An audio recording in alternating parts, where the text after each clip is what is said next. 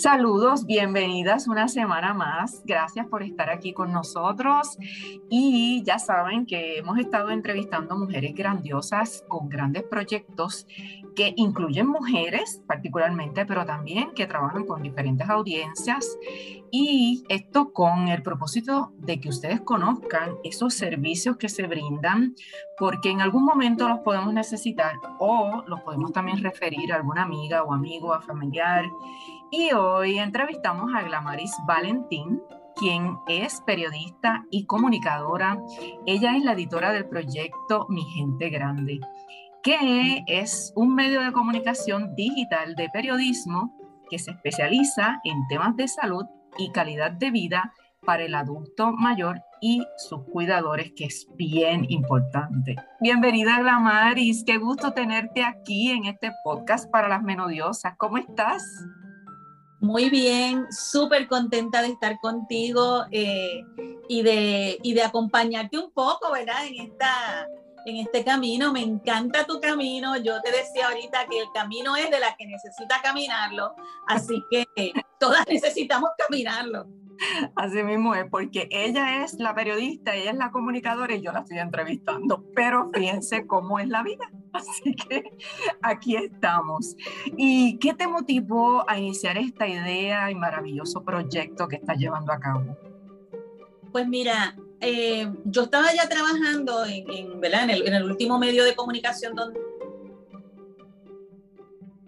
digital y estaba enamoradita, ¿verdad? Porque el asunto digital enamora a uno, ¿no? Esa, esa proyección que tiene y, hasta cierto punto lo fácil que se hace comunicarse.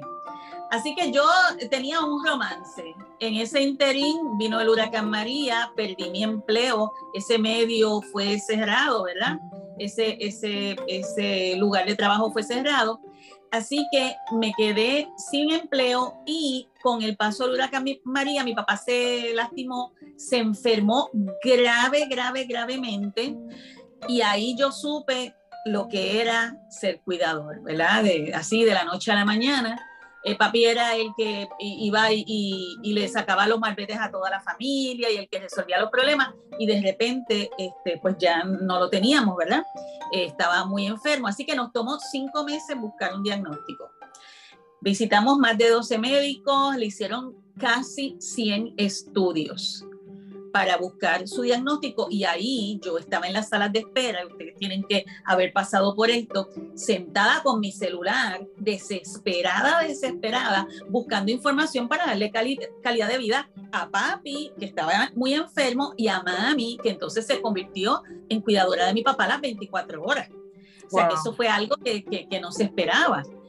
Así que ahí yo dije, no, yo tengo que hacer algo, yo quería hacer un medio, estaba enamorada de los medios digitales, de los medios alternativos, así que dije, voy a hacer un medio de comunicación que su enfoque principal sea informar a los familiares de adultos mayores en Puerto Rico, a eh, los cuidadores, lo que nos llamamos los cuidadores informales y así surgió. Excelente, excelente idea porque es una necesidad. Y fíjate que surge también, como otras eh, que he entrevistado, surge de una necesidad muy, muy particular, individual, familiar. Y esto abre la oportunidad para hacer eh, cosas nuevas, innovar. Qué lindo, qué lindo proyecto, de verdad. Y pues como sabemos que la población envejeciente está en aumento, porque pues a eso es lo que vamos, sabemos que la pirámide de la población se ha invertido un poco, ¿verdad? Que tenemos menos jóvenes y tenemos muchos más adultos mayores, pues yo me parece que esto es un proyecto que está en el mejor momento. ¿Y, cuáles son esos servicios de apoyo que tú ofreces a, a, través de mi gente grande? Que me encanta el nombre y me tienes que decir cómo fue que lo, lo acuñaste. Pues mira, a mí me gustó, yo no, la primera vez que lo voy a decir porque no lo he compartido. Yo no sé por qué yo pensaba en la canción que canta Joan Manuel Serrat, que él tiene una estrofa que habla de los locos bajitos, refiriéndose a los niños. Y entonces yo como que pensé, bueno, pues si los niños son los locos bajitos, pues los adultos son gente grande. Pero me di con la, mi, esposo me comenta, adiós, tú sabes que así le dicen a los, a los, a los viejos en México. Yo no lo sabía, o sea, fue una coincidencia. Para mí fue algo poético, pero la realidad es que en México, en Argentina y otros países de Latinoamérica le dicen mi gente grande.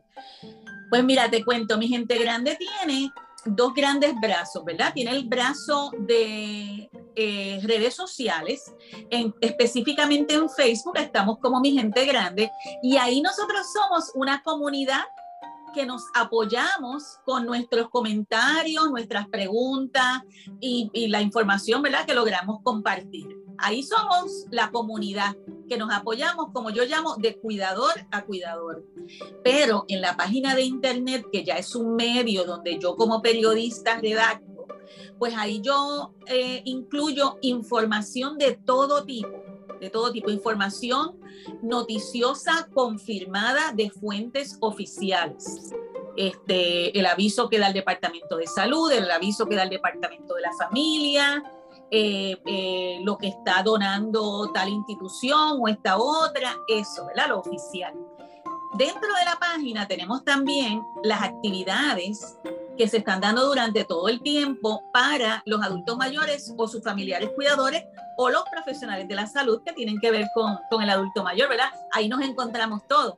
Y entonces esas actividades yo las comparto en, en la página de internet, ¿verdad? En la sección de actividades, pero en, en Facebook todos los lunes yo hago un live que se llama Anímate Cuidador. Y ahí entonces pues yo le comparto a la gente todo lo que está pasando esa semana, porque el cuidador, como otras, eh, ¿verdad? El cuidador tiene rostro de mujeres, eso lo sabemos. Y como otras situaciones que, que enfrentamos las mujeres, esa situación de cuidar nos aísla, porque es un peso tan grande eh, de tiempo, de, de, todo, o sea, le tienes que, tienes que entregarle tu energía a todo ese proyecto de cuidar a tu adulto mayor que sin querer te vas aislando, que eso me pasó a mí. Así que yo trato de que, eh, de que con esas actividades, ¿verdad? Y con esas noticias, pues yo tener al cuidador conectado que no se aísle. En nuestra página de internet también tenemos un segmento que es de consejos. Y ahí tenemos, ¿verdad? Todos los consejos de cuidador a cuidador. Tengo una sección que le llamo Lo probé, donde yo comparto artículos y servicios para adultos mayores que he probado o, o, yo o mi mamá o con mi papá, ¿verdad? Que hemos probado en algún momento nosotros como familia. O que otros este, cuidadores me dicen, muchacha, consíguete esto, que esto es lo mejor que hay y lo venden en tal sitio. Bueno, pues yo lo pongo en esa sección, lo probé. Y también tengo una sección que me gusta mucho, se llama Organízate. En Organízate yo hago una investigación con medios como te decía, con, con, fuentes oficiales y hago unas, eh, unas pequeñas guías, ¿verdad? Para el cuidador eh, por ejemplo, ahora mismo tenemos en la página la guía de evitar accidentes y caídas en el hogar. Pues esa guía yo la trabajé con información del CDC y otras agencias que trabajan a nivel de los Estados Unidos con la prevención de caídas para los adultos mayores. Entonces yo diseñé esta guía que tú vas por la casa, es un, un papel que tú lo bajas de la página de internet, lo imprimes, lo pones en tu, en tu nevera y entonces cuando vas a la casa del adulto mayor, tú vas chequeando, ok, no puede haber, eh, mira, periódicos en el piso. Esto es típico, ¿verdad? De las casas de los adultos mayores. Otra cosa típica que yo cuando, eh, es muy gracioso, ¿no? Porque cuando yo lo voy escribiendo, voy viendo las cosas en casa de mi mamá. Eh, las mesitas de esquina. Mi mamá es fanática de las mesitas de esquina y de las mesitas, de las alfombritas de área esas son dos de las cosas más peligrosas para los adultos mayores. Increíble. Nada. Yo no sé si a ti te pasa, pero yo me llevo las mesas con la cartera todo el tiempo. Las cosas salen volando. Pues entonces esa es esa sección, esa sección muy práctica, educativa, que tiene guías de cómo, ¿verdad? De cómo ayudarte en tu día a día. En esta semana estamos trabajando una guía de los estudios que nos tenemos que hacer las mujeres. Es ah. una, una, es un para que cuando tú vayas a donde tu internista o a, o a, donde tu ginecólogo, tú vas preguntándole, oiga doctor, no me, no me toca esto, me toca esto, me toca lo otro, y ahí tú vas marcando o vas colocando el año que viene, o dentro de seis meses, o una vez al año, para nosotras poder tener el control, porque pues es, es retante, como te decía. Súper, súper, eso está súper, me encanta.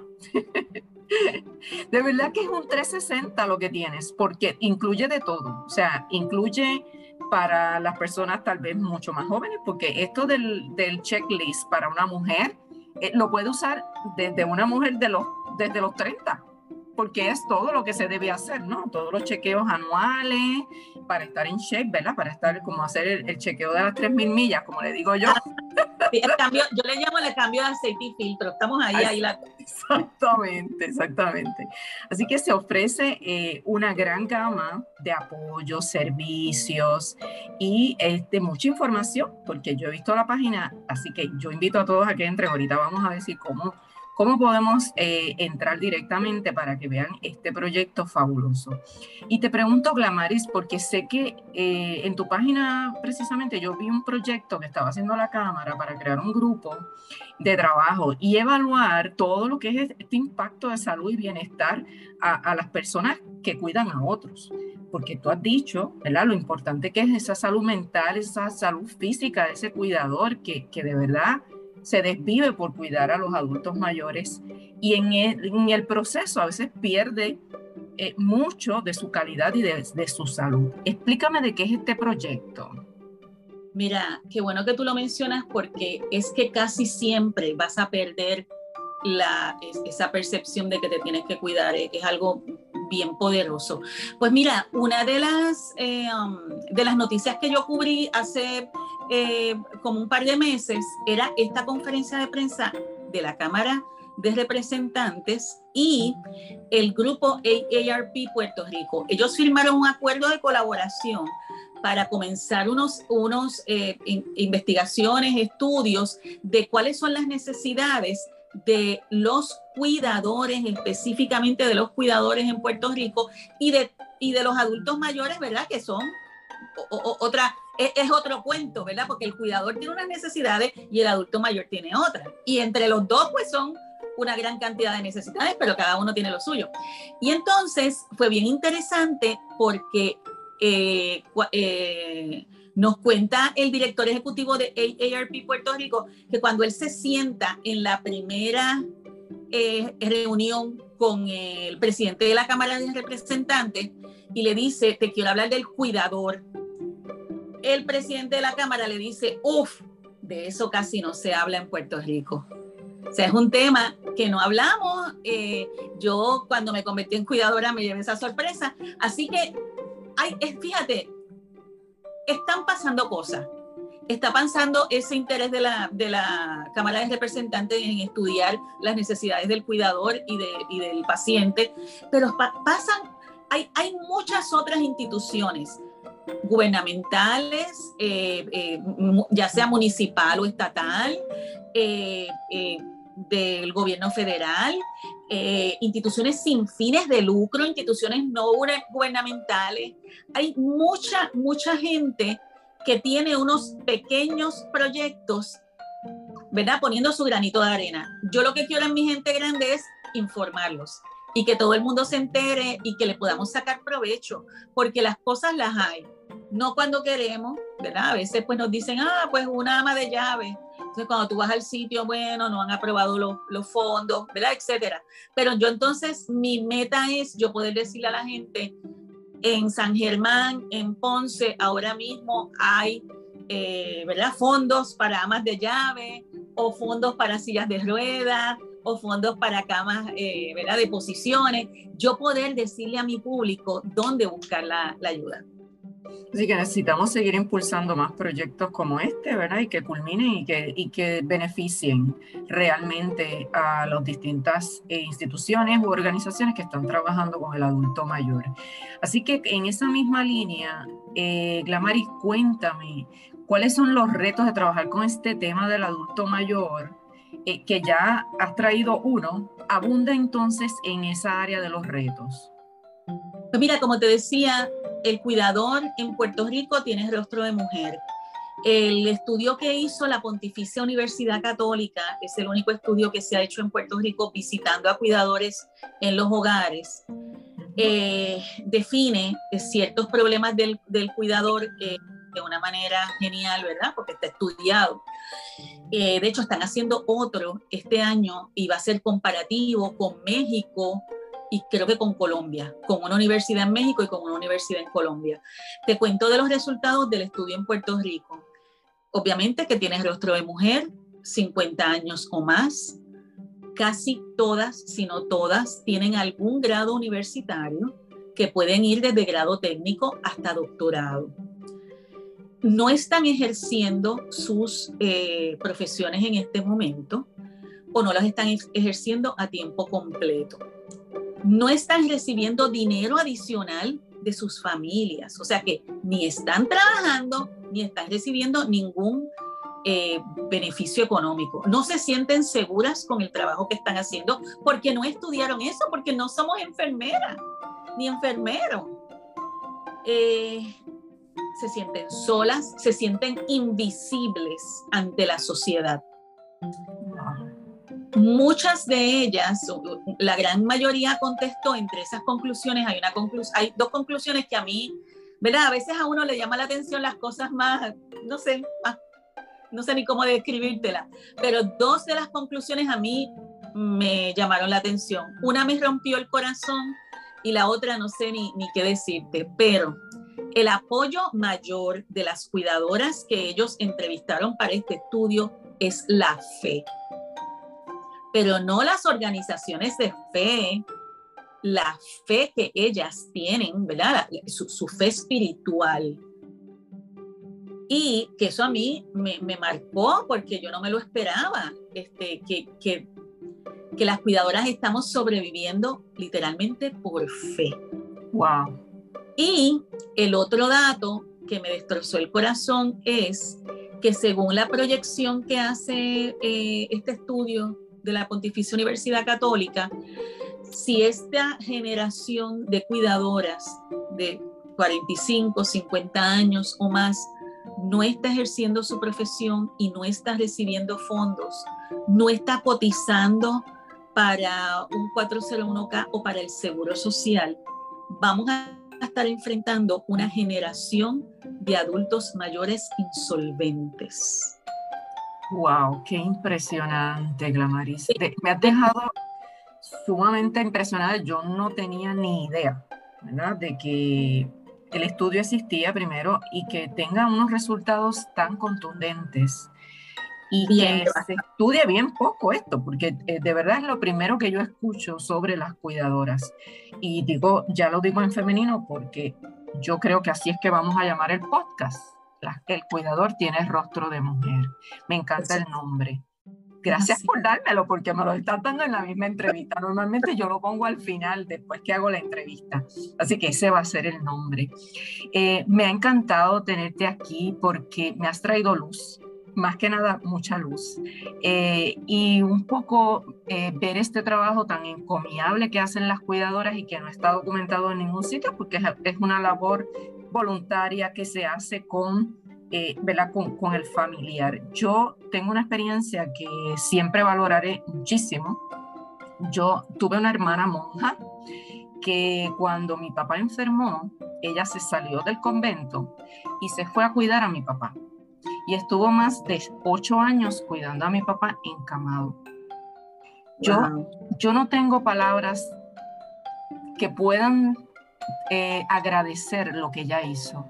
Y sé que ella se desgastó tanto en el proceso que después que mi papá murió, ella no duró ni dos años. Entonces, ahora que tú me traes todo esto, me ha venido a ver todos estos recuerdos y, de un, poco evaluando eh, cómo ella lo pasó, porque aunque ella era monja y era una mujer de fe, que era lo que la sostenía, su salud se deterioró completamente, se aisló, como tú dices, tiene rostro de mujer, porque ella lo hizo pues ya en sus, eran sus 65 años, cuando ella se fue a y dejar el convento, dejar su profesión, porque esa era su profesión, ella era trabajadora social, había estudiado eso. No, y que a los, 70, a los 65 años tú eres muy, muy, muy productiva. Si no más productiva, si no más productiva, tienes menos problemas y puedes ir, mira, directo al hígado. Así que de verdad esto eh, yo creo que ha sido muy revelador la entrevista, me ha encantado. Ya nos despedimos, Glamaris, agradecida de que hayas estado aquí este ratito conmigo. Déjale saber a nuestra audiencia dónde y cómo encontrarte. Pues mira, nos pueden conseguir en la red social Facebook, es donde más tenemos esa comunidad así fuerte y unida en Mi Gente Grande y en la internet, en la página de internet migentegrande.com. Si usted no sabe qué hacer el fin de semana o en la semana, usted necesita como algo que, mira, que le dé un empujoncito a echar para adelante. Cheque las actividades porque yo hasta pongo, eh, comparto actividades que son al aire libre, que uno se puede llevar al adulto mayor y uno va y pues usted sabe, pues más o menos uno se despeja aunque sea media hora, una hora y se la pasa muy bien. Y si este contenido te gustó y sabes que alguien lo puede necesitar, compártelo, porque ser solidarias nos distingue. Te habló la doctora María Calista, epidemióloga, neurocoach y autora del libro de las menodiosas. Nos vemos la próxima semana. Chao.